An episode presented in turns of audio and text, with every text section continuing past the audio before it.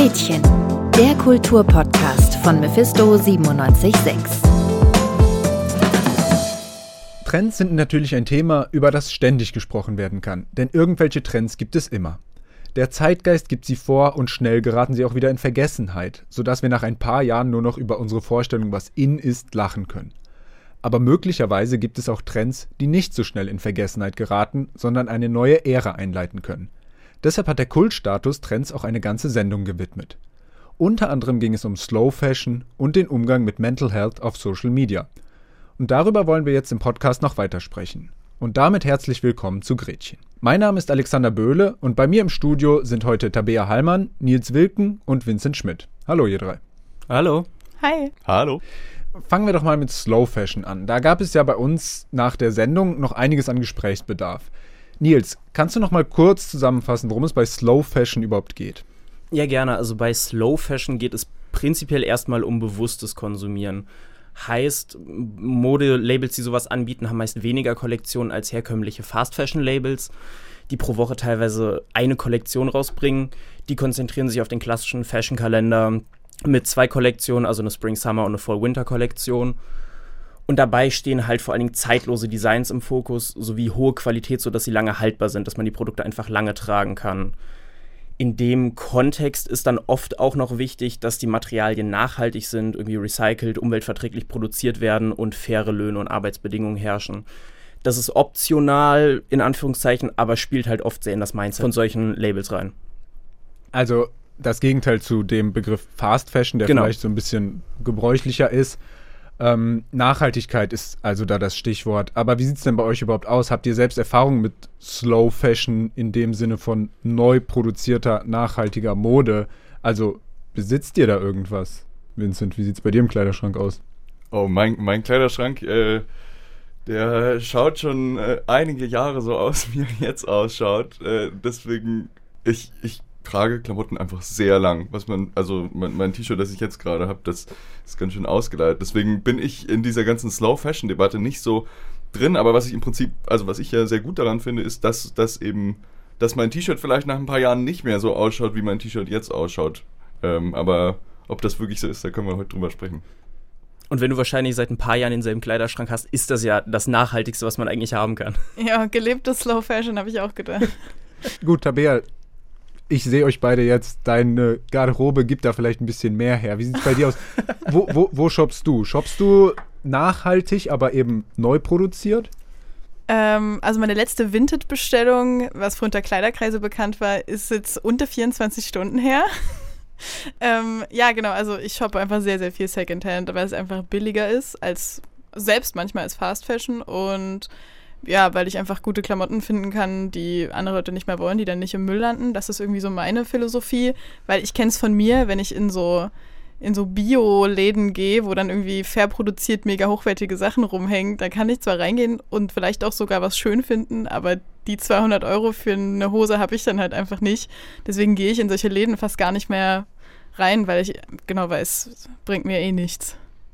Also ist es einfach zu teuer? Ist das einfach ein Punkt, der euch davon abhält? Nils, warst du schon mal in einem nachhaltigen Klamottenladen? Hast du schon mal überlegt, dir da irgendwas zu holen? Und einfach der Preis lässt es nicht zu für uns Studis? Ja, also ich war schon in solchen Läden drin und ich finde es auch immer super interessant, weil gerade solche Indie-Brands dann ja doch auch eigene Designs anbieten. Das ist ja meistens damit verknüpft, dass es nicht nur die 0815-Designs von den vielen Fast-Fashion-Retailern sind, sondern eben auch eigene Konzepte, eigene Kollektionen. Und das ist wirklich cool. Die haben teilweise sehr einzigartige Pieces und deswegen macht es mir Spaß, die anzugucken und so ein bisschen abzugleichen, wohin da auch der Trend geht oder welche Trends vielleicht auch im nachhaltigen Segment adaptiert werden. Allerdings bin ich da voll dabei, dass ich es mir auch nicht leisten kann und dann meistens die Sachen doch auch nicht so gut aussehen oder einfach auch nicht in meinen persönlichen Geschmack reinfallen, dass ich es mir holen würde. Ich gucke eher darauf, dass ich so Sachen wie Zalando Outlet hier in Leipzig oder TK Maxx shoppe, weil die auch Marken haben, die mir gefallen, aber eher zu günstigeren Preisen. Das sind Sachen, mit denen kann ich besser umgehen als jetzt die äh, Slow Fashion Sachen. Ich finde es super interessant und ich mag die Ansätze, aber das ist halt was, was man sich leisten können und auch wollen muss. Und das will ich tatsächlich auch nicht, weil es da Marken gibt, die mich eher interessieren. Aber vom Design her, ich glaube, du kennst dich da am ehesten mit der Mode aus. Würdest du sagen, diese Slow Fashion Labels, die kopieren trotzdem den Stil von diesen Fast Fashion? Natürlich, es kommt alles, die Fast Fashion Labels erfinden auch nicht das Rad neu. Aber wird das da nachgezogen oder ziehen die wirklich ihren eigenen Stiefel durch? Also es gibt immer so gewisse Trends für gewisse Saisons, die werden am meisten von High Street High Fashion vorgegeben und die Best-Selling Pieces von diesen großen Modelabels werden dann ja meistens von Fast Fashion Sachen adaptiert und prägen dann so den normalen Konsens, was gerade in ist. Und ich glaube, da, dass ich Slow Fashion ja auch so ein bisschen diese Zeitlosigkeit auf die Fahne geschrieben habe, ist da der Ansatz eher in Sachen schlichte Basics zu gehen. Also klar, dieser äh, Core-Minimalismus oder sowas ist ja gerade auch ein sehr großer Trend und da geht Slow Fashion, glaube ich, eher in die Richtung.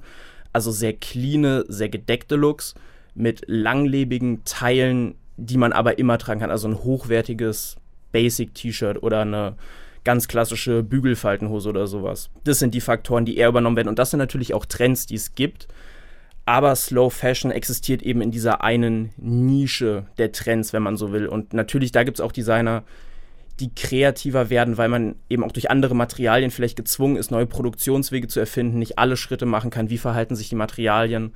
Es gibt definitiv Schnittpunkte, aber ich finde, dadurch, dass es so eine etwas experimentellere Nische ist, traut man sich da durchaus mehr. Und ich glaube, das sagst du auch gerade, es ist, wir sprechen hier noch von einer Nische. Also es ist nicht im, im Mainstream angekommen. Wenn ich mir jetzt überlege, ich brauche eine neue Hose oder so, ähm, ich bin nicht in der Branche drinne und deswegen denke ich da nicht, oh, ich müsste in diesen super nischigen Slow Fashion Laden gehen, weil ich nicht mal weiß, dass der existiert. Ja, aber also natürlich könntest du die suchen, wenn du Lust hast, dir eine nachhaltige Hose zu kaufen, würdest du die ja finden. Also es ist ja keine Nische im Sinne von man weiß nicht, dass Slow Fashion existiert. Also du weißt es ja trotzdem. Du könntest ja, wenn du, wenn du wolltest, aber das finde ich schon auch wieder. Also wenn man jetzt auf das Thema so Trend, Slow Fashion, Nachhaltigkeit einfach gehen will, finde ich das auch irgendwie gemein, da schon wieder, weiß ich nicht, die KonsumentInnen scheinbar entscheiden zu lassen, wie irgendwie jetzt die, die Klimakrise verhindert wird, indem ich äh, verschieden meine Klamotten einkaufe. Ähm, weil letztendlich sind das Unternehmen, die Gewinn machen wollen, wie wir alle. Und ich finde, also ich finde es um, um Längen besser, meine Sachen von irgendwem auszuleihen oder von jemandem gebraucht zu kaufen, als halt einfach ein neues T-Shirt zu kaufen. Und ich finde es irgendwie super gefährlich, dass weiß ich nicht, viele Leute in meinem Umfeld, die vielleicht mehr Geld haben, also mein Bruder, der hat schon einen Job und der kauft, deckt sich jetzt irgendwie ein mit so Rucksäcken und, und Brusttaschen aus irgendwelchem Meeresplastik. Dann kommt ein halbes Jahr später raus, oh, das ist gar kein richtiges Meeresplastik, die haben uns einfach nur verarscht.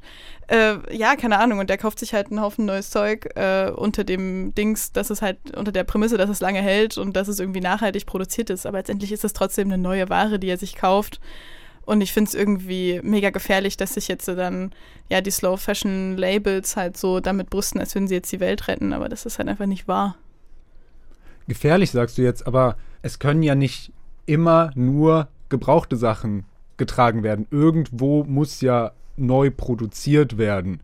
Glaubst du nicht, dass diese Slow Fashion Labels eine Art Wegbereiter jetzt sein können, mit ihrer Art zu produzieren, um da eben dann eine nach, nachhaltige Veränderung auszulösen in der Branche. Ja, aber die, diese Labels gibt es jetzt auch nicht erst seit letztem Jahr.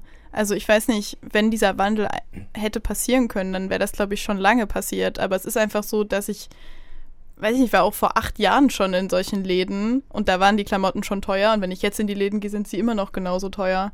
Also ich hoffe nicht drauf, also oder ich verlasse mich nicht drauf, dass Zara oder H&M in den nächsten fünf Jahren drauf kommen, ey Leute, was für ein toller Ansatz, das machen wir jetzt auch. Also die werden immer ihre Sachen für billiger verkaufen wollen und ich verübel es Leuten auch nicht, wenn sie ihre Sachen für weniger Geld eben erwerben. Was man da natürlich sagen muss, ist, dass Faktoren, was jetzt die Umweltfreundlichkeit angeht, natürlich nicht nur äh, was deine Punkte ja waren, irgendwie, dass neu produziert wird an sich, sondern auch was damit verbunden ist. Also Mikroplastik, was in den Meeren landet, Farbstoffe und sowas wie Farben gegerbt werden, wie das gewonnen wird. Also viele große Marken gehen jetzt tatsächlich weg, teilweise zumindest von Fell.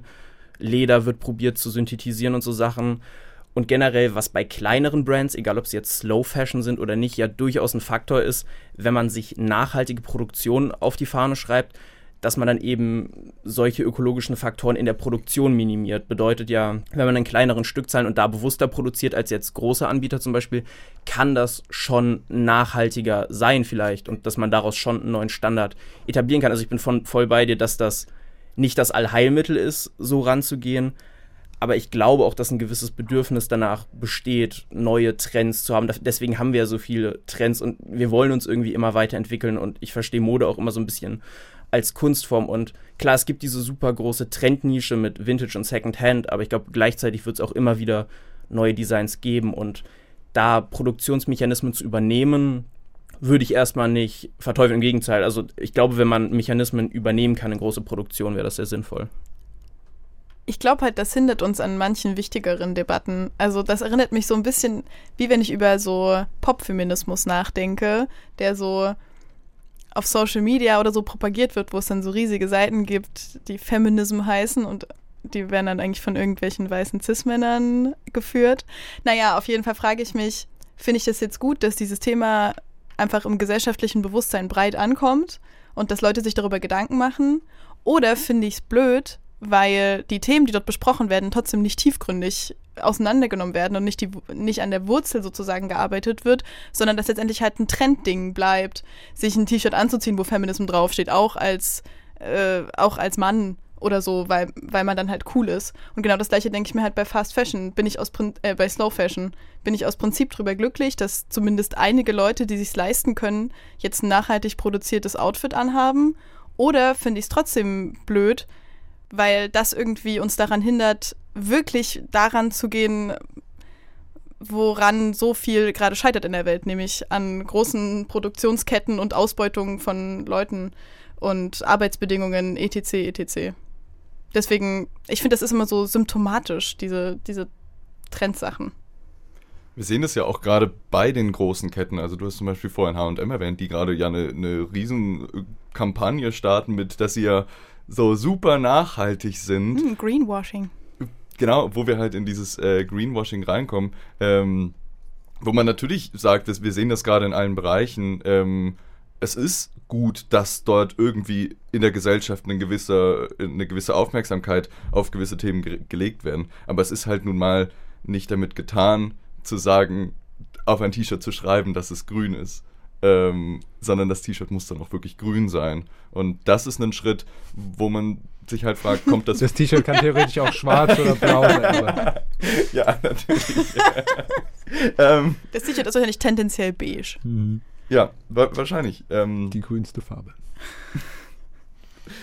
ähm, wo war ich jetzt stehen geblieben? Genau, und das ist halt, äh, wir sehen diese Entwicklung und da glaube ich, bin ich bei Nils, ich glaube, da könnten diese Slow Fashion Labels eben so die Technik entwickeln äh, und, und die, die, die Infrastruktur entwickeln, um nachhaltig Klamotten zu, ähm, zu herzustellen. Und das kann dann eben vielleicht skaliert werden oder nicht. Letztendlich liegt es wahrscheinlich wieder an EntscheiderInnen in der Politik, weil wir haben alle festgestellt, uns sind die Sachen so für den Alltag einfach zu teuer. Und ich meine, wir sind natürlich schon privilegiert, äh, es ist einfach auch, diese Labels sind auch ein Stück weit exkludierend. Ja, du kannst ja natürlich nicht individuell, äh, haben wir eben schon drüber gesprochen, ähm, kannst ja nicht auf die KonsumentInnen abwälzen, wenn du dann nur so teure Stücke äh, anbietest. Also es müsste halt diese, diese nachhaltige Branche müsste da wohl stärker gefördert, gefördert werden. Ich denke, da sind wir uns einig. Im Prinzip eine gute Sache, wenn ich das so bei euch rausgehört habe, aber so wie es jetzt läuft, doch eher nur ein Trend leider und keine nachhaltige Veränderung. Gut, Tabea, du hast eben schon Social Media angesprochen mit dem Thema Feminismus, was dort propagiert wird. Jetzt hatten wir in der Sendung aber ein anderes Thema und zwar Mental Health. Da hattest du ja schon eine Art Streitgespräch. Was war für dich nochmal der größte Aufreger an der Repräsentation von Mental Health auf Social Media? Ja, also die Repräsentation von mentalen Gesundheitsthemen stört mich an sich nicht wenn dass sie stattfindet. So, Aufklärung ist super. Mich stört, dass äh, tausend Personen auf meinem Feed gerade irgendwie so tun oder es vielleicht auch sind, aber man weiß es nicht genau, als seien sie lizenzierte TherapeutInnen und äh, dass sehr, sehr viele, also dass zum Beispiel ADHS oder ADS oder so Angststörungen ähm, dass da Symptomatiken aufgelistet werden in, auf TikTok oder in Reels auf Instagram zum Beispiel. Und dass man ganz schnell dazu verleitet wird, dass man selber denkt, ich habe jetzt ADHS, weil ich wippe immer mit den Beinen und schiebe Aufgaben vor mir her und äh, kann kein einziges Hobby zu Ende führen und werde immer vorher gelangweilt und habe eine kurze Aufmerksamkeitsspanne und deswegen diagnostiziere ich mir jetzt selber ähm, eine Krankheit. Und das passiert mir einfach viel zu oft. Mir werden Begriffe zu inflationär benutzt, wie Trauma zum Beispiel. Äh, und das, ich finde, da fallen Leute unter den Tisch, die wirklich mit Krankheiten zu kämpfen haben oder mit bestimmten Problemen. Und vor allem führt es dazu, dass ich mich in meinem Alltag ständig frage, hm, ist das jetzt toxisch oder ist das einfach nur ein normaler Streit? Äh, ist das normal, wenn ich mich in der, meiner ersten Beziehung so und so verhalte oder ist das jetzt irgendein toxisches Beziehungsmuster und ich müsste jetzt dringend mal Therapeutin sehen? Und ja, weiß nicht, das stört mich irgendwie, dass das so inflationär alles benutzt wird. Äh, gib uns doch mal ein paar Beispiele für solche Accounts, weil von welcher Bubble reden wir denn jetzt hier? Ich habe das, also ich kann es nachvollziehen, aber ehrlich gesagt ist es mir jetzt noch auf meinen Social Media Feeds nicht so sehr aufgefallen. Ja gut, der Algorithmus spielt uns ja natürlich nicht so richtig in die Hände, weil ich kann natürlich nur von meinem Feed berichten. Und das sind dann so, so TikToks, wo man so steht, fünf Zeichen, dass du vielleicht ADHS haben könntest. Eins. Und dann läuft irgendein Popsong im Hintergrund und oder man sieht halt eine Person, die durch ihren Alltag geht und irgendwie alles rumliegen lässt und ihre Freundinnen nicht zurückruft, weil sie einfach zu viel im Kopf hat oder irgendwie sich aus irgendeinem Grund dagegen sträubt. So, das kenne ich auch äh, ja, meistens sind das halt so, so Reels, die, die dann reingespürt kommen oder so Paartherapeutinnen, die einem dann erklären, warum man sich jetzt in der, Thera äh, in der Beziehung so und so verhält. Und was jetzt Green Flags und was Red Flags sind. So Red Flag, wenn er dich nicht auf seinem Profil postet. Trenn dich von ihm. Okay. So, ich habe einfach Angst, dass Leute das zu ernst nehmen. Kennt ihr das so? Nils, ist, begegnet dir das so auf deinem Social Media Feed? Zum Glück nicht, so wie es scheint. Also ich, ich, ich, was du jetzt so beschrieben hast, ich kenne es in Ansätzen. Gut, bei mir dauert es dann auch immer noch mal so vier Wochen länger, bis die Sachen von TikTok dann bei mir auf Instagram in die ja, Reels Ich bin auch werden. nicht auf TikTok, so ich sehe auch nur die, die letzten Wellen. Aber so prinzipiell, ja, in Ansätzen ist mir das bekannt. Und mir ist auf jeden Fall aufgefallen, dass das Thema viel repräsentativer in den, äh, viel präsenter in den sozialen Netzwerken ist, das auf jeden Fall und auch in meinem Umfeld, dass sich mehr Leute damit beschäftigen oder halt wirklich auch in Therapie gehen oder darüber nachdenken. Und das finde ich sind sehr gute Ansätze, dass man über Mental Health mehr im gesellschaftlichen Konsens spricht. Allerdings klang das jetzt für mich mehr so, eher so Mimik schon fast. Also, das ist in so eine, also fünf Fakten über, dass du irgendwie mentale Probleme hast oder so. Das klingt für mich nach Meme-Formaten. Es ist aber die Realität, wirklich. Dann finde ich es ein bisschen besorgniserregend tatsächlich, weil, also, ja, ich glaube, Awareness dafür zu schaffen und da so ein bisschen drüber zu reflektieren, kann hilfreich sein, wenn man selbst reflektiert genug ist, sich da nicht selber in was reinzusteigern oder da zu viel drauf zu geben, wie du auch schon gesagt hast. Allerdings, nee, also ich, ich finde es unter der Prämisse, wie du es gerade geschildert hast, eher besorgniserregend. Es ist, ja, vielleicht ist es eben auch sehr, sehr nischig, aber ich kann mir halt vorstellen, dass ich in, also ich bin, glaube ich, auf Instagram in so einer Pop-Bubble und auch so mit, ich kann mir vorstellen, dass sehr, sehr viele Teenager die Sachen sehen, die ich auch sehe ich würde es auch gar nicht als so nischig bezeichnen. Wahrscheinlich folge ich wirklich einfach nur anderen Sachen. Aber ich glaube auch, wenn du, wenn wir von aktuellen jetzt mal Trends im engeren Sinne, was Social Media angeht, was ist gerade angesagt und was wird hochgespült, da ist das bestimmt ein, ein, großer Anteil. Aber checkst du da auch die Community? Hast du da mal geschaut, wie reagieren Leute auf solche äh, Posts? Also in den Kommentaren oder so wird da den Postenden Recht gegeben oder heißt es dann immer, oh ja, ich fühl's total oder wie viel Anklang findet das so? Ja, es ist dann schon manchmal so, dass Leute so dann irgendwie sagen, ah, ja, okay, ja, das erklärt einiges, so wenn sie ihre Leute dort markieren oder so. Äh, und ja, die Posts, die ich dann halt sehe, die sind natürlich schon erfolgreich. Die haben jetzt nicht so 20 Likes, sondern das sind halt so Hunderttausende. Also es gibt so richtige Mental Health Influencer in ja, und also auch normale Leute, die irgendwie mal ein TikTok drüber machen, ich habe ADHS und mir ist das und das passiert. Und dann denken halt viele Leute, ach so, natürlich, das erklärt, warum ich mich so und so verhalte. Aber das kann natürlich auch ganz andere Gründe haben, warum ich mich so verhalte. Äh, genau, also ich sehe schon auch in meinem Freundeskreis, dass dann irgendwie, was nicht unbedingt schlecht ist, sich Fragen gestellt werden. Ist das gesund? Ist das vielleicht ein Anzeichen für, dass es nicht so normal ist oder dass das ein Muster ist, was ich mal abchecken sollte.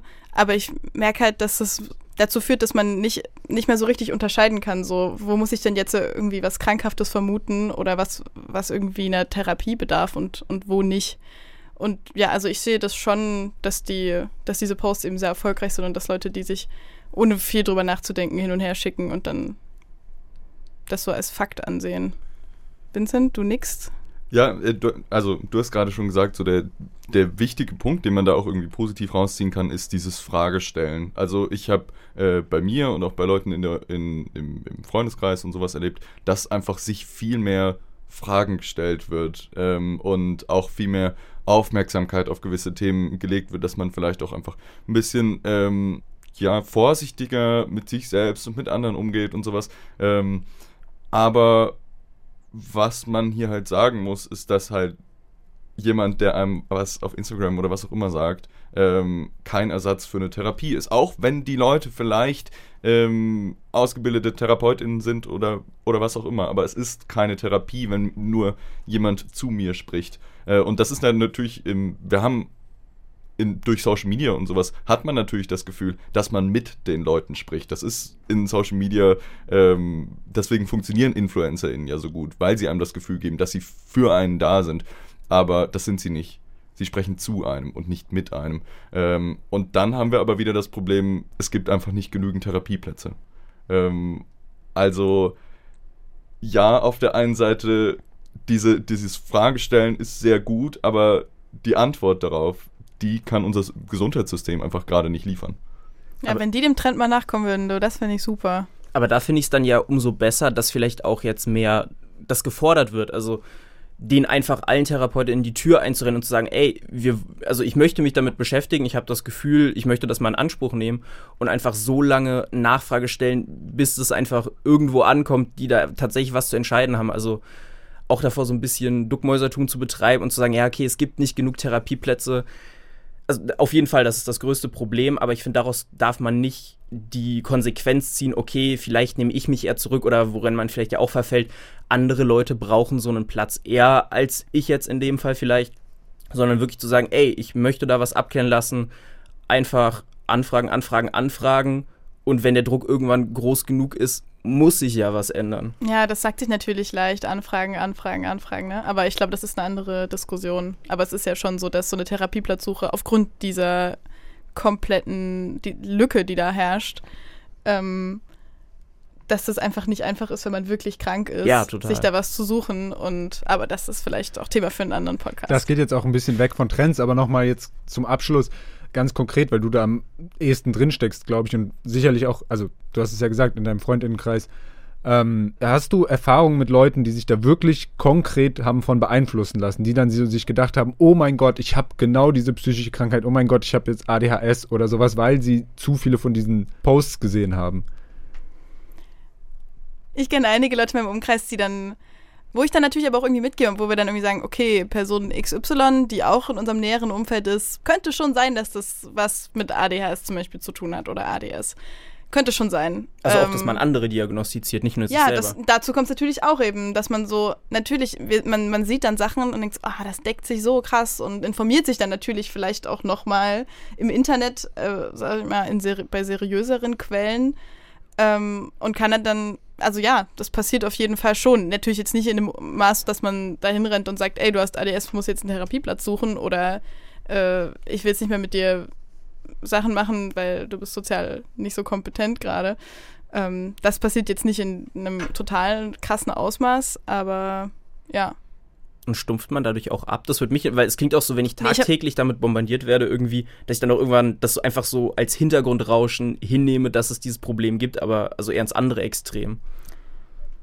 Meinst du, dass man dann denkt, ach, wir haben eh alle ja, also dass man das dann so, ja, so, so als popkulturelles Phänomen abstempelt und sich dann eben nicht weiter damit beschäftigt und das dann so als TikTok-Phänomen Mental Health abtut.